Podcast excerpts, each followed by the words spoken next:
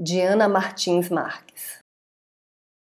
Podemos atear fogo à memória da casa, desaprender um idioma palavra por palavra. Podemos esquecer uma cidade, suas ruas, pontes, armarinhos, armazéns, guindastes, teleféricos. E se ela tiver um rio, podemos esquecer o rio, mesmo contra a correnteza mas não podemos proteger com o corpo um outro corpo do envelhecimento, lançando-nos sobre a lembrança dele. Eu sou Renata Ettinger e esse é o Trago número 102.